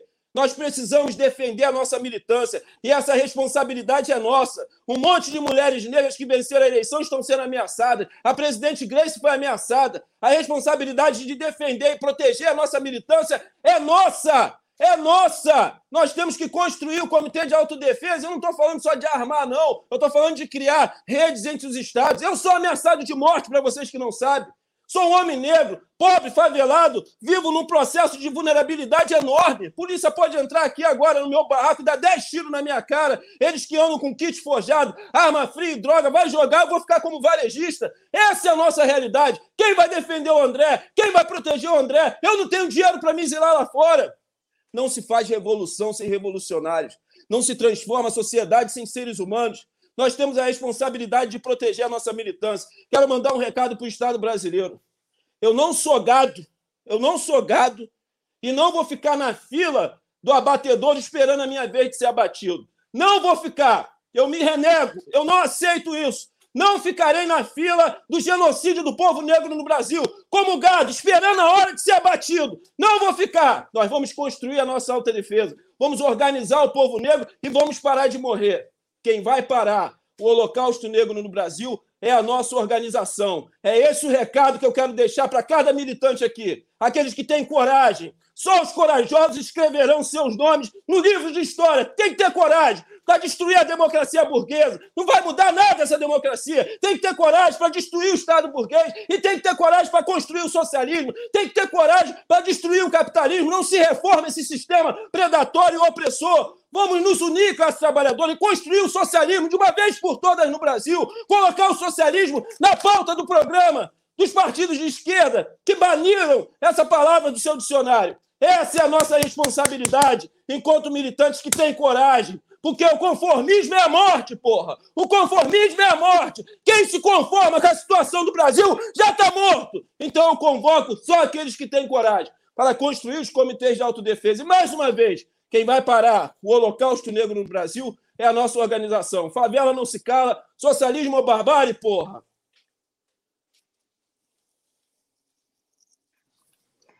Nossa, André, que fala. Sem palavras. Muito obrigada por trazer aqui, é, conclamar novamente todos a ação, a organização, como você muitas vezes nos disse, lembrar do genocídio cotidiano que acontece com a população negra do nosso país. E, e chacoalhar mesmo, porque se a gente não for organizado e não, não sair para ação, não vai acontecer nada. Estamos numa emergência, como outros e outros já falaram aqui antes. Muito obrigada, André. E para a gente continuar, então, nas nossas conversas de hoje, chamamento para ação, é, queria convidar a Gunnar Azevedo, que é médica sanitarista, professora da Universidade Estadual do Rio de Janeiro, atual presidente da Associação Brasileira de Saúde Coletiva, representando aqui a defesa da saúde coletiva, que é uma das ODS, a ODS 3. É, Gunnar, está com você dia, a palavra. Dia, Muito obrigada. Bom dia a todas e todos que estão aqui nos bom ouvindo. Dia. Peço desculpas por só poder entrar agora, estava numa outra atividade pela Brasco. Tá Eu acho o seguinte, é, não está me vendo? A gente não está te vendo, Gunnar, é isso mesmo? Vê agora. Não, estou só abrir, te ouvindo. Pra, eu não consigo abrir, vocês conseguem abrir? Eu tô, a câmera abri aqui. Ah. Abri a câmera, mas eu não consigo. Tem que, vocês têm que me liberar. Ah, que coisa. Pede aí. Tá, eu vou pedir aqui. Vai, eu agradeço essa fala, muito, né, por favor, e eu vou conversando aqui. Do Sérgio, estar tá aqui nessa atividade tão importante, nesse Dia né, Internacional dos Direitos Humanos. Eu vi um pouco da fala do companheiro anterior, super importante colocar tudo isso. Mas o que o papel da gente, enquanto entidade da saúde coletiva, é chamar a atenção de que estamos vivendo uma situação realmente muito grave de saúde. É uma crise a pior dos 100 últimos anos. A situação no estado do Rio, na cidade do Rio de Janeiro, está longe de ser controlada em relação à Covid-19 e a gente precisa pensar o que pode ser feito. Nós, enquanto sanitaristas, enquanto pessoas que estamos há mais de 40 anos trabalhando pela criação, pela estruturação, pelo fortalecimento do SUS, achamos que para ter hoje uma condição é, melhor de enfrentamento da pandemia. Em primeiro lugar, temos que dizer que esse governo federal só atrapalhou, não é só omisso, ele é irresponsável. Que, o que tem feito para é, enfrentar a pandemia tem sido totalmente insuficiente, desarticulado. Estados e municípios estão tentando, cada um, de algum jeito, resolver seus problemas, o que não, não, é possível numa crise desse tamanho, numa crise é, no país inteiro, mas numa pandemia internacional não é possível resolver fatiando a situação. A situação das vacinas está muito complicada. O governo federal não tem atuado da forma que precisaria. O Programa Nacional de Imunização Brasileiro, que já foi muito bem estruturado, muito bem feito, ele vem, ele foi praticamente é, desestruturado nesse momento, tem sido muito atacado. Deixa eu perguntar uma coisa, vocês não conseguem me liberar a imagem?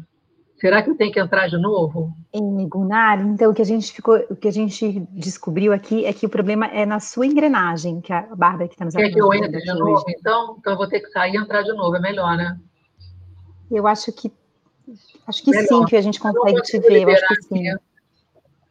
Veja se você agora pelo menos mudou um pouquinho aqui, deixa eu ver se está.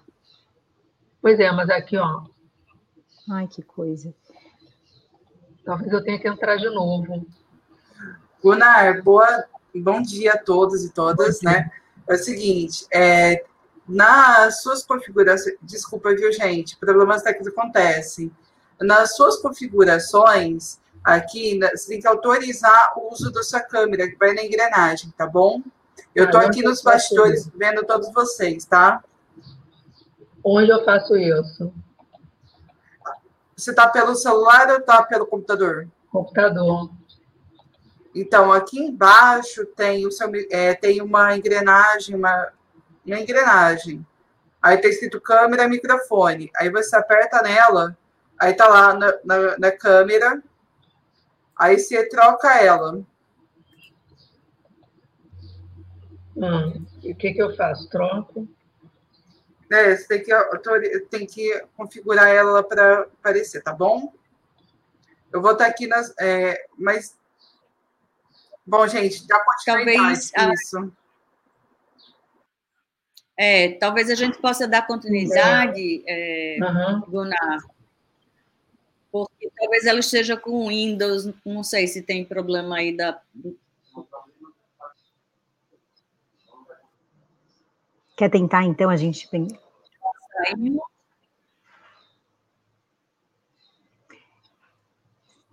Quer tentar passar para o. Será que o Cláudio está a postos?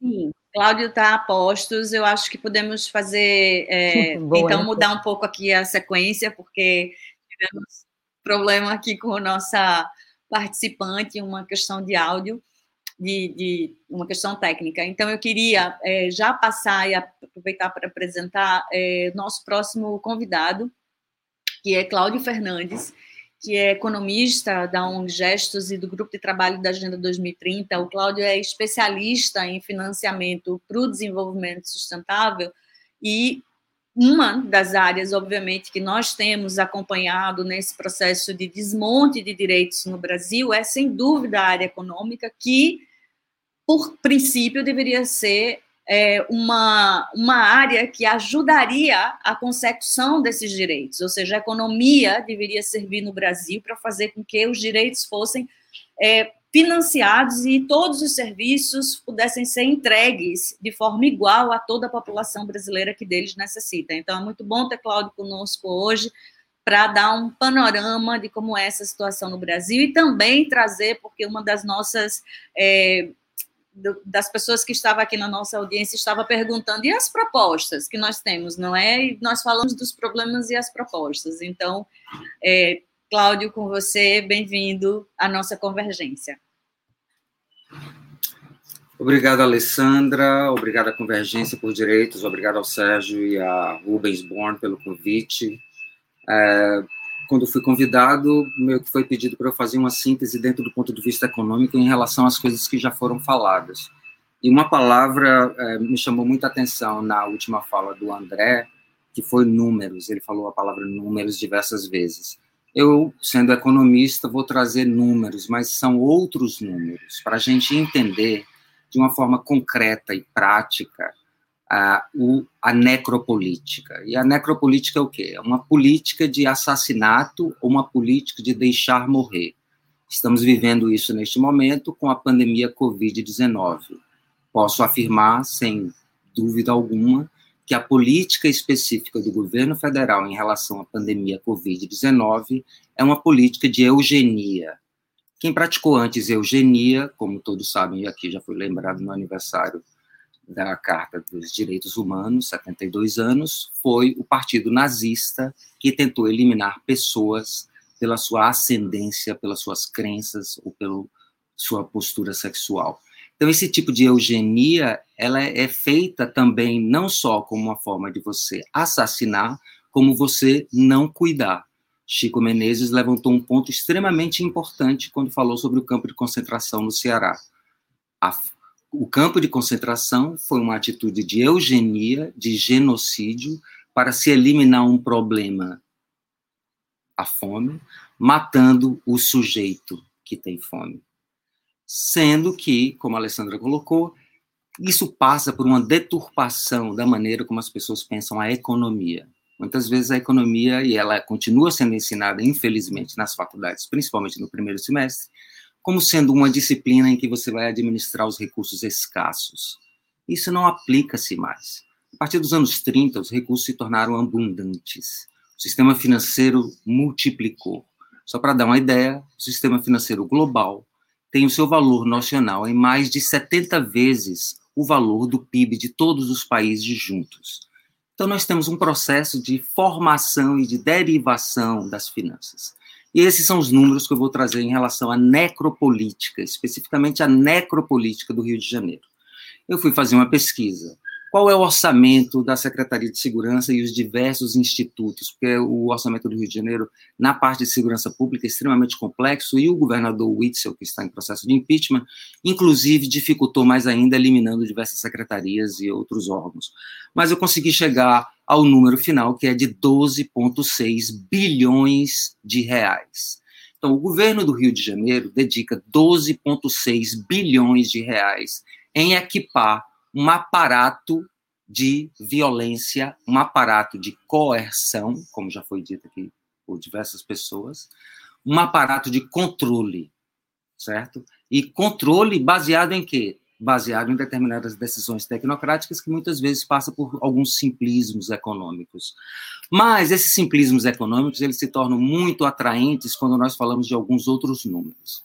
Então, vamos falar sobre a quantidade de recursos que o governo do Rio de Janeiro dedica à educação, porque, como sabemos, o governo do Estado é responsável pela educação fundamental 2 até o ensino médio, né, ensino público, que seria justamente a educação, a cultura ou o esporte que faria com que os jovens não estivessem atrelados à violência. Isso é a tese geral. Pois bem, o Rio de Janeiro dedica 7,7 bilhões à educação. Isso significa 5 bilhões a menos do que o Rio de Janeiro dedica em matar e encarcerar as pessoas. Então, nós vemos por uma ação simples de orçamento a atuação e a implementação da necropolítica. O recurso é utilizado para encarcerar e para matar. Esse recurso que é encarcerado para matar e para encarcerar, ele é um recurso público. Mas quem lucra com isso? Esta é a pergunta. Quem lucra com isso é um monopólio. Eu não sei se vocês conhecem, mas quem produz bala no Brasil é apenas uma empresa, se chama CBC, a Companhia Brasileira de Cartuchos. E esse monopólio é responsável por um bilhão de reais de é, movimentação financeira. O que é isso? Isso é o determinante financeiro para a existência da necropolítica do Estado o Estado é o principal comprador do produto produzido por um monopólio, que é uma holding, que tem participação, inclusive, do Ministério da Defesa em 30%. Mas 70% dessa holding está na mão de uma empresa chamada Abir. Ela é a dona da Taurus, ela é a dona da CBC, ela é a dona de, todos os de todas as empresas, praticamente, que produzem armamentos no país. Então, estamos falando aqui de uma indústria de um bilhão de reais, que emprega 40 mil pessoas, retirando aqui os funcionários públicos, que são os policiais, que utilizam esses equipamentos e que gastam esses recursos. Então, isso é a base da necropolítica. Daí vem o slogan nos Estados Unidos, neste momento, que inclusive Obama quer contemporizar, mas é sobre desfinanciar a polícia, defund the police. Por quê? Porque quando você está investindo em algo, claro que aquilo vai se multiplicar. Neste momento, nós temos um governo federal que, além de eugenista, ele é voltado realmente para a guerra, então ele é belicista. A última decisão, há dois dias atrás, foi eliminar completamente o imposto de importação sobre armamentos leves para que as pessoas se armem. Ou seja, é um governo do cada qual cuide de si, porque o Estado não será responsável pela vida das pessoas, como André colocou. E quando o Estado se mete na vida das pessoas, ele se mete para atrapalhar em vários momentos, principalmente a essas pessoas que estão em situações de vulnerabilidade habitacional, processos históricos de 150 anos, baseado em um ponto que foi trazido por todas as pessoas, por Vilma, por Chico, por Flávio e pelo pastor e por André, que se chama a política do privilégio. E a política do privilégio no Brasil ela é explícita, principalmente no sistema tributário. O sistema tributário no Brasil ele é responsável pelo processo de aumento da desigualdade no país, e ele é estrutural. Ele é responsável especificamente para a manutenção da pobreza no Brasil. Então, em termos de soluções, só temos apenas um minuto, eu vou diretamente para a reforma tributária e a responsabilidade do Estado. O Estado soberano, um Estado nacional, ele tem a responsabilidade primordial de cuidar da nação. E quem é a nação? São as pessoas e o território. Então você precisa desenvolver a nação e o território, sendo um bom governo e um governo de um Estado responsável. O que significa pegar os recursos e investir para que a nação desenvolva. Não há recursos melhores investidos do que os recursos investidos em pessoas, educação, cultura, criatividade inovação. Então, precisamos mudar a nossa lógica de investimento, principalmente no estado como o Rio de Janeiro. E precisamos de progressividade fiscal. Precisamos tributar a riqueza. Só assim se reduz a desigualdade. Não é uma questão de simplesmente eliminar a pobreza, é reduzir a desigualdade entre os mais pobres e os mais ricos. E para isso precisa se tributar a riqueza, precisa se tributar as operações financeiras. Enquanto o país está paralisado, praticamente paralisado por causa da pandemia Covid-19, olhem o movimento da bolsa, está batendo recorde. Onde, de onde vem esse dinheiro? Esse, parte desse dinheiro também é dinheiro público. E aqui eu entro no meu último ponto, que é a emenda constitucional 95, que foi o atestado dos governantes brasileiros, principalmente do Congresso brasileiro, em dizer: nós realmente somos eleitos, mas não sabemos o que fazemos, não entendemos nada realmente do que acontece aqui, e nós precisamos ser travados, senão a gente começa a, a gastar dinheiro à toa. Mas não é bem assim, porque o gastar dinheiro à toa é alocado somente para alguns setores. Então, por exemplo, eles acham que gasto seria investir na saúde, investir na educação, investir na ciência, investir na tecnologia, investir nos assentamentos quilombolas, investir na proteção das populações indígenas, investir na proteção e na recuperação ambiental. O que, é que nós vivemos? Vivemos uma necropolítica que é socioambiental. Estamos também destruindo a natureza em prol de um certo é, crescimento econômico baseado num simplismo do entendimento de como a economia funciona. E isso é uma pena. Então, precisamos aprofundar a, a discussão sobre a economia, precisamos batalhar, e a fonte de batalha agora é a reforma tributária, e é acabar com a emenda constitucional 95, mesmo com esse governo irresponsável. E a outra fonte de batalha, por incrível que pareça, já que estamos falando de política, é o impeachment desse governo, que é um governo realmente eugênico, é um governo racista, misoginista, homofóbico. Ele é a pior coisa que o Brasil produziu para a civilização ocidental e a civilização global. Esse governo precisa ser enfrentado. E os congressistas e as congressistas que estão contemporizando esse desastre que está acontecendo com o nosso país são cúmplices desse processo. A sociedade civil não pode ficar calada. Por isso, se una e vamos nos unir para derrubar esse governo, que é o que precisa fazer para realmente colocar um tipo de política responsável e que possa levar o Brasil ao desenvolvimento sustentável. Muito obrigado.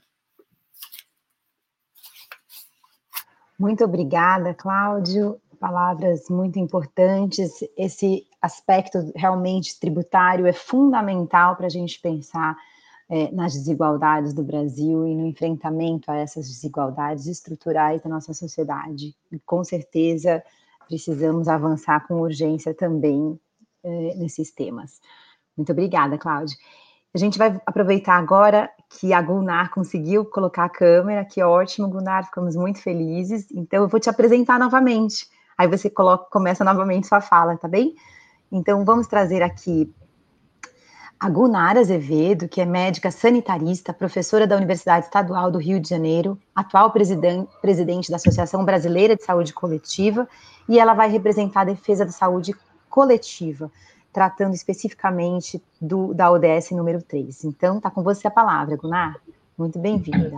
Boa tarde, desculpe, gente, é, o atraso aqui, a confusão no início. É, eu queria agradecer o convite para estar aqui. Essa iniciativa é muito importante, esse movimento é fundamental. Hoje é o Dia Internacional dos Direitos Humanos e a saúde, como vocês colocaram, é fundamental nisso daí.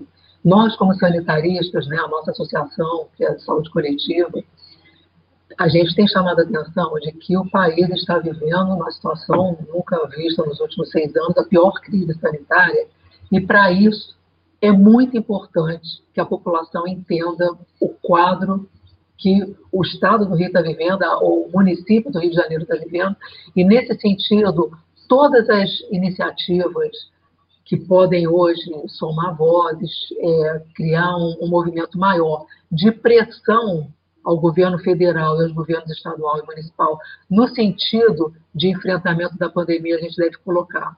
A gente, desde maio, na, enquanto Abrasco, mas enquanto várias entidades da saúde coletiva, a gente vem trabalhando no movimento chamado Frente pela Vida. Esse movimento fez uma marcha no dia 9 de junho, no dia 3 de junho entregou ao Congresso Nacional, ao Ministério da Saúde, um plano nacional de enfrentamento considerando que até o momento, né, até aquele momento e até hoje também, não foi apresentado nenhum plano por parte do governo federal para enfrentamento dessa pandemia. E o que a gente vê, muito pelo contrário, é uma omissão, uma irresponsabilidade né, das autoridades políticas federais. É gravíssimo o que a gente está vivendo. O Brasil continua sendo o segundo país, só depois dos Estados Unidos, em número de mortes. A nossa, a nossa curva de transmissão está subindo muito rapidamente, e agora não só em algumas cidades, em várias cidades do país ao mesmo tempo, das cinco regiões, das cinco grandes regiões, e o que resta a gente é novamente continuar cobrando. Então, é, essa última é, situação que vem se colocando, né? A vacina não é a única arma, mas é uma arma importantíssima para a gente frear a continuidade de, da transmissão dessa doença, né? Muitas pessoas infectadas. Infelizmente, muitas não vão evoluir para o quadro pior, mas muitas pessoas podem evoluir, inclusive para o óbito. O problema maior que a gente tá, tem chamado a atenção e continua chamando a atenção novamente é a possibilidade que a gente já vem observando em alguns lugares do colapso do sistema de saúde para poder dar assistência a todos os casos que precisam de hospitalização e de leitos intensivos. Isso é grave, isso está fazendo com que as pessoas possam morrer antes até mesmo de serem atendidas, então não podemos parar. E continuamos falando, e a gente chama atenção que a vacina que vem nessa disputa, que infelizmente virou uma disputa política, não era para acontecer isso, mas está virando uma disputa política entre governos, né? e eu acho que quem sofre com isso é a população na ponta. A gente está chamando atenção que o Brasil deve adotar todas as vacinas necessárias para garantir o acesso universal a toda a população. E isso aí independe de disputa política. Então, por que não aparecer o que hoje vai ou vem sendo regulamentado na Anvisa, que é a nossa agência que regulamenta tudo que é possível de ser incorporado ao SUS? E a outra questão que a gente coloca como muito importante é que, para ter vacinação, vacina para todos e todos, é necessário um SUS forte porque quem vacina é o SUS, quem vacina é a rede básica. Não dá para abrir mão do SUS. O SUS não é só o atendimento. O SUS é vacina para pessoas, animais, mas tudo que regula a alimentação, o que é produzido, o que é vendido, tudo que chega aos hospitais, mesmo aos hospitais privados, quem regula, quem, quem é, é, de uma certa forma fica o tempo todo vigiando, é o SUS através da vigilância sanitária também. Então, a população tem que entender que o Brasil precisa do SUS. Para enfrentar essa pandemia, o Brasil precisa do SUS. A gente só não teve mais óbito que a gente teve SUS. A gente conseguiu atender pessoas em todos os lugares do país e muitas foram salvas pelo SUS. Então, no dia 15, eu queria convocar todos vocês para participarem desse ato. No dia 15, agora na semana que vem, terça-feira da semana que vem, vai haver um grande ato pelo fortalecimento do SUS, vacina para todos e todas. O Brasil precisa do SUS. A gente vai divulgar amplamente. É importante a adesão de várias pessoas. A gente tem mobilizado artistas, pessoas da área cultural, mas pessoas que podem, de uma certa forma, romper o que é a bolha, a nossa bolha só da saúde. A gente tem que chamar todo, todo o setor da educação, todo o campo da educação para estar junto. É importante discutir como é, abrir as escolas, reabrir as escolas. É importante discutir isso e é importante também entender que a situação é grave, mas ela tem uma luz no fim do túnel.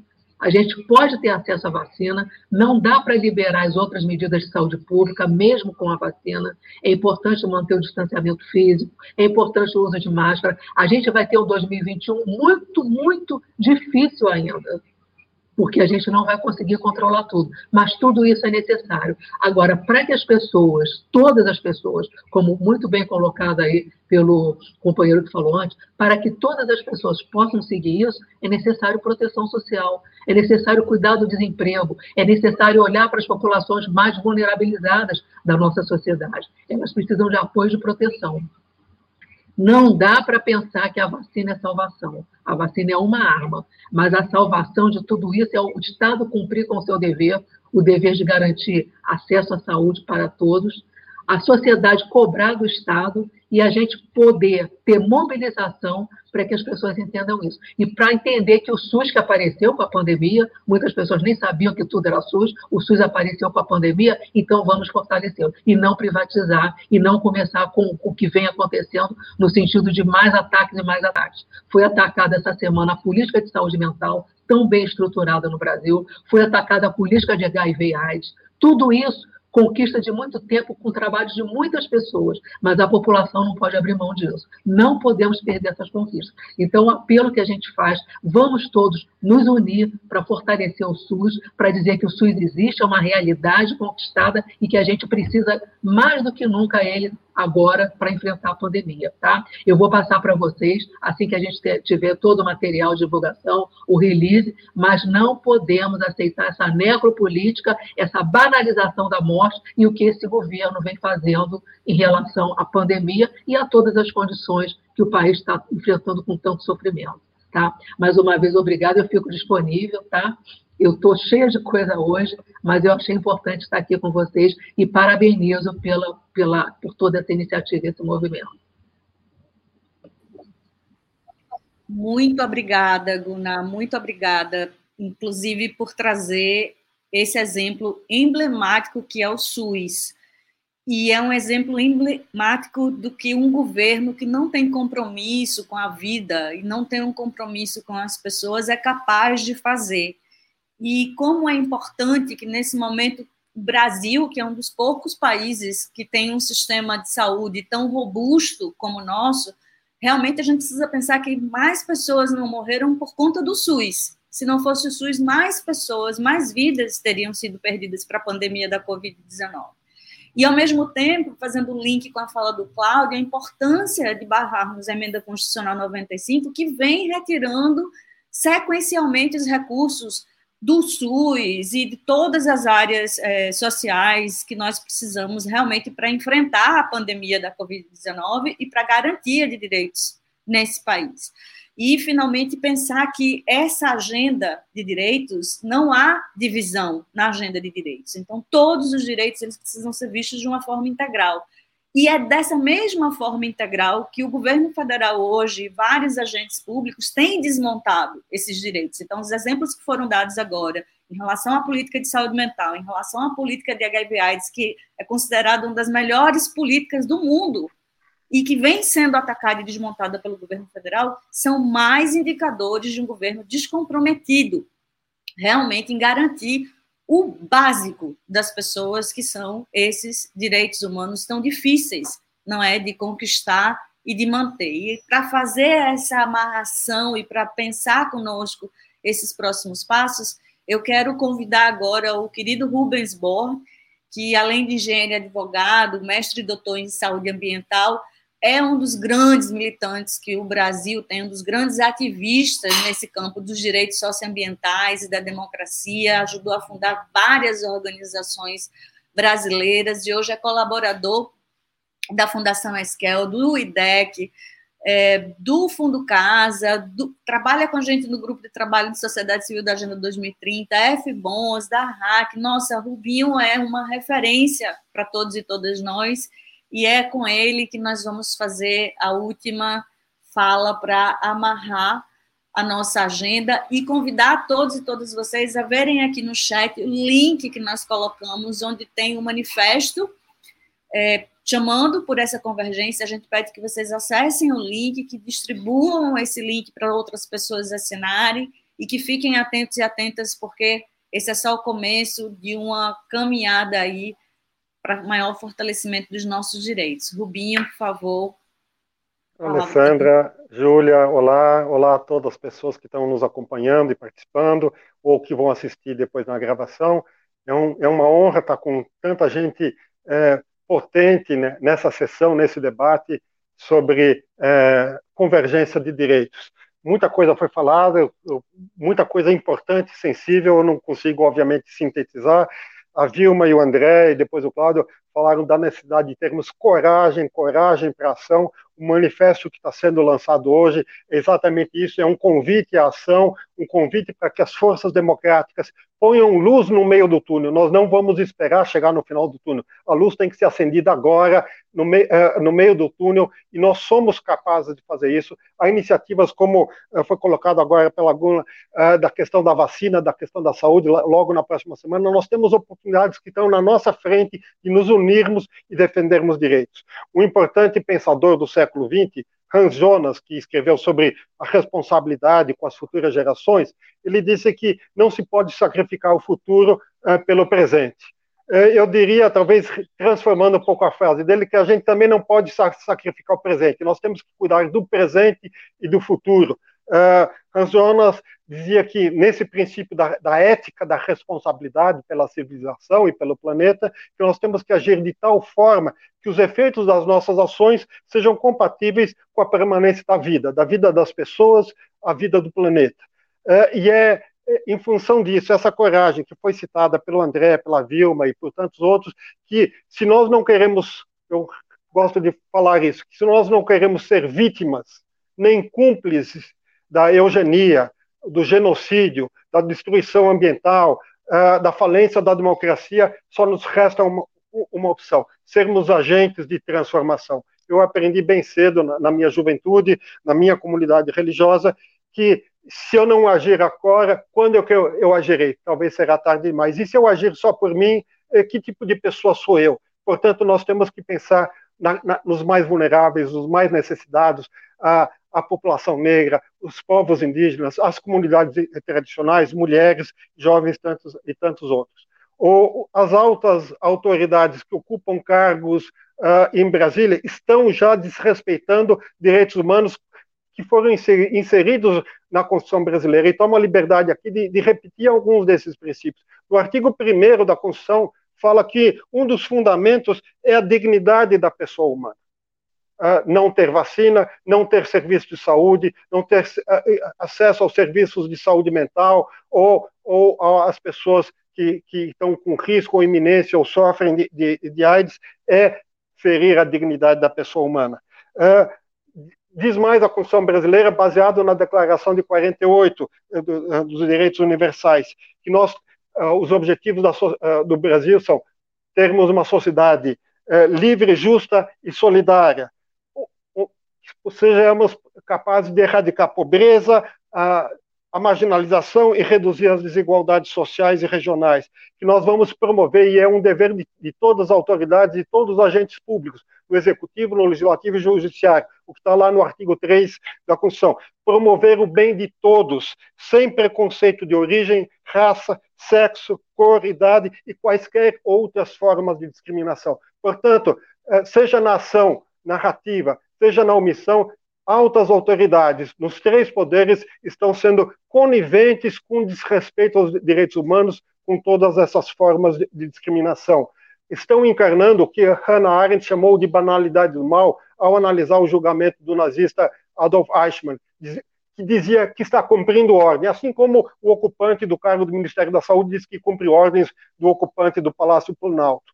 Ele está Uh, ao se justificar por cumprir ordens, dizer que é um disciplinado militar, assim como o vice-presidente da República, ele está concretizando a banalidade do mal, está promovendo políticas de eugenia, genocídio. Quando nós não lidamos com mudanças climáticas, povos na Oceania, na África, na Ásia, sofrerão pela omissão irresponsável dos governantes brasileiros em controlar o desmatamento, em ter metas ambiciosas de controle de gases de efeito estufa, de cessar a degradação ambiental. Uh, portanto, não queremos ser vítimas, nem queremos ser cúmplices, não só da eugenia e do genocídio aqui no Brasil, mas queremos cumprir com uma responsabilidade, responsabilidade global que o Brasil tem uh, perante todos os povos do planeta. E é isso que está inserido no manifesto e é um chamado para ação, para nós nos organizarmos seja a partir da semana que vem com esse evento em relação à saúde, seja logo em janeiro, teremos uh, no dia 21 de janeiro o Dia Nacional de Combate à Intolerância Religiosa. Uh, foi dito aí que uh, as comunidades que seguem as religiões de matriz africana têm sofrido preconceito e discriminação, assim como outras, talvez, outras comunidades religiosas já passaram por isso. No dia 27 de janeiro, que é o Dia Internacional do Holocausto, que nós estamos entendendo de conceito mais amplo e queremos uh, ter a campanha Genocídio Nunca Mais. Qualquer forma de genocídio de eugenia. Portanto, o que nós estamos querendo dizer é basta essas políticas, basta do autoritarismo, basta da destruição uh, uh, da democracia. Se o presidente da Câmara dos Deputados não coloca para frente as solicitações de impeachment, nós vamos buscar outras formas de criminalizar as autoridades que, por ação ou por omissão, são coniventes com a destruição da democracia e dos direitos humanos, seja pelos constrangimentos eh, políticos sociais, nacionais ou internacionais. Vamos pressionar empresas que não façam negócios com, com, com, essas, eh, com, com, esses que se, se coadunam com essas políticas discriminatórias. Portanto, eh, deixo aqui registrado, nós temos condição de acender a luz no meio do túnel, vamos começar a agir já a partir de agora e ao longo dos próximos dois anos para transformar e resgatar a democracia, resgatar a Constituição, fortalecer os direitos humanos, o ativismo, a governança democrática transparente, inclusiva, solidária, igualitária. Portanto, vamos adiante, gente. Muito obrigado. Muito obrigada, Rubens. Nós aqui agradecemos. É, a gente está chegando aqui no finalzinho e tem um, a gente tinha. Obrigada, Rubens, por fazer esse resumo das falas, convidar as pessoas também para falarem, para né, nos chamar para esse encontro de aqui de hoje. Muito obrigada. Eu queria só lembrar que a gente, uma das pessoas que a gente tinha aqui para conversar e que pensou também com, conosco era o Dinaman Tuchá, é, que não conseguiu entrar por problemas técnicos, né? E nós acreditamos e sabemos que é imprescindível ter os povos indígenas, é, com todos nós aqui juntos com os povos indígenas nessa luta, né? A democracia é isso, é com todos nós. Então a gente sente muito que o, o não tenha conseguido entrar aqui hoje uh, por razões é, tecnológicas, mas estamos juntos né? O, o Dinaman é da APIB. Então, a gente, para fechar o evento de hoje, eu vou passar a palavra de volta ao Sérgio, que deu, fez a abertura hoje mais, mais, mais cedo, quando iniciamos nossa conversa aqui, nosso chamamento à ação. E não sei se a Bárbara precisava também entrar e falar alguma coisa aqui com a gente. É isso, Bárbara? Não, gente, eu estou só resolvendo o negócio, problemas técnicos ainda, estou tentando na tá força. Bem, tá bom? Tá bom, vou estar aqui nos bastidores. Tá bom, muito obrigada, Bárbara. Então, Sérgio está com você. Muito obrigada. Ok, gente, eu estou emocionadíssimo com tudo isso que nós ouvimos aqui com a potência das pessoas que estiveram conosco. Eu estou convencido de que nós estamos no caminho certo.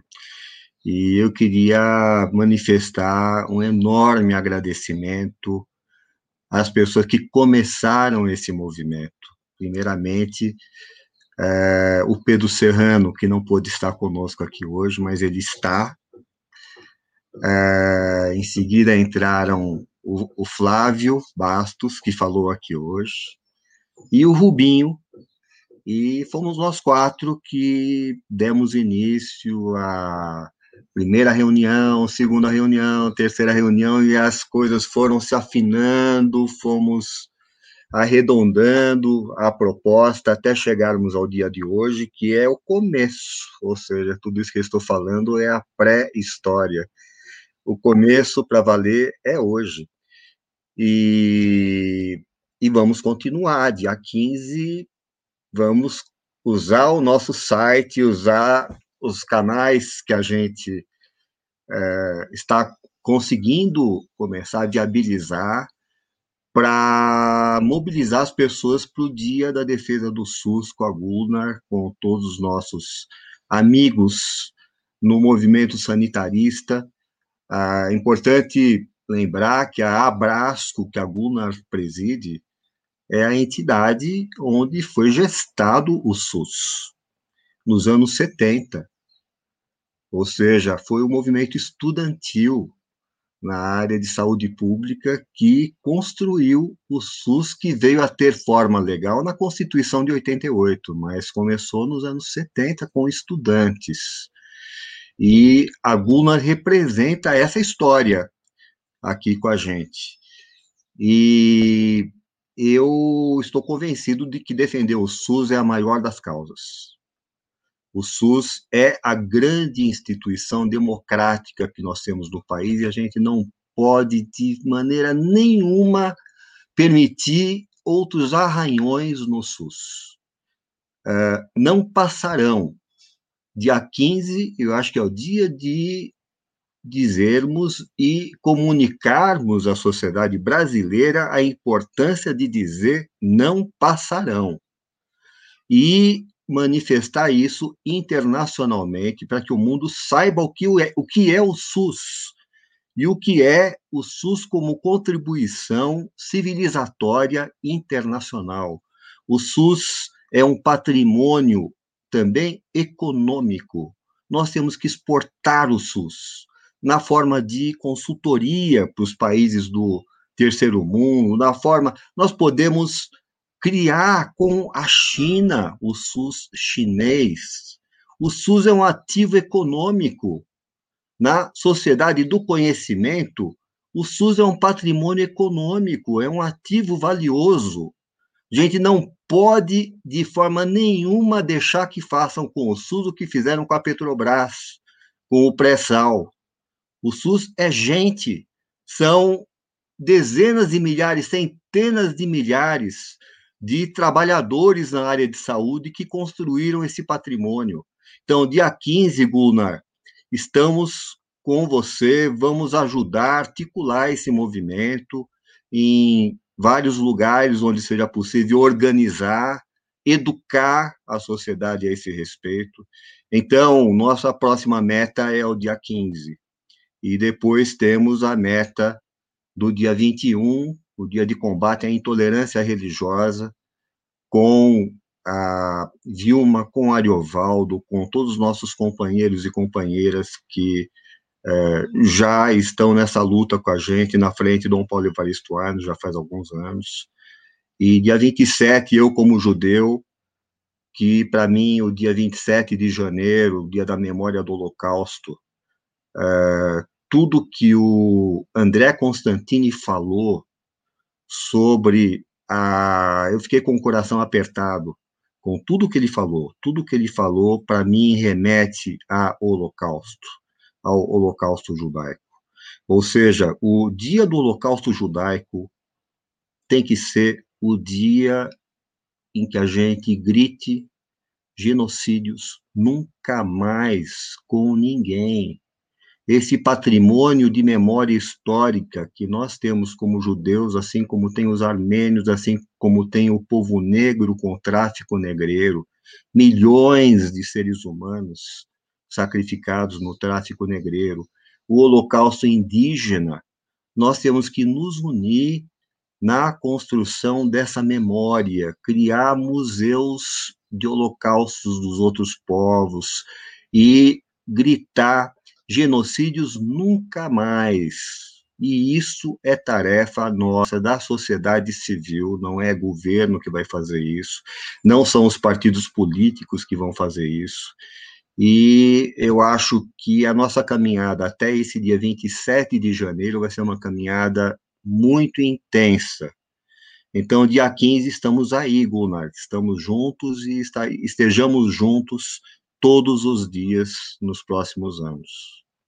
Eu agradeço a todos que nos assistiram, agradeço as nossas, é, cria, as nossas criadoras, a Bárbara e a Tati e o cartunista Giba, por terem viabilizado toda essa infraestrutura audiovisual tão bonita, tão rápida. Foi impressionante o que vocês fizeram, impressionante.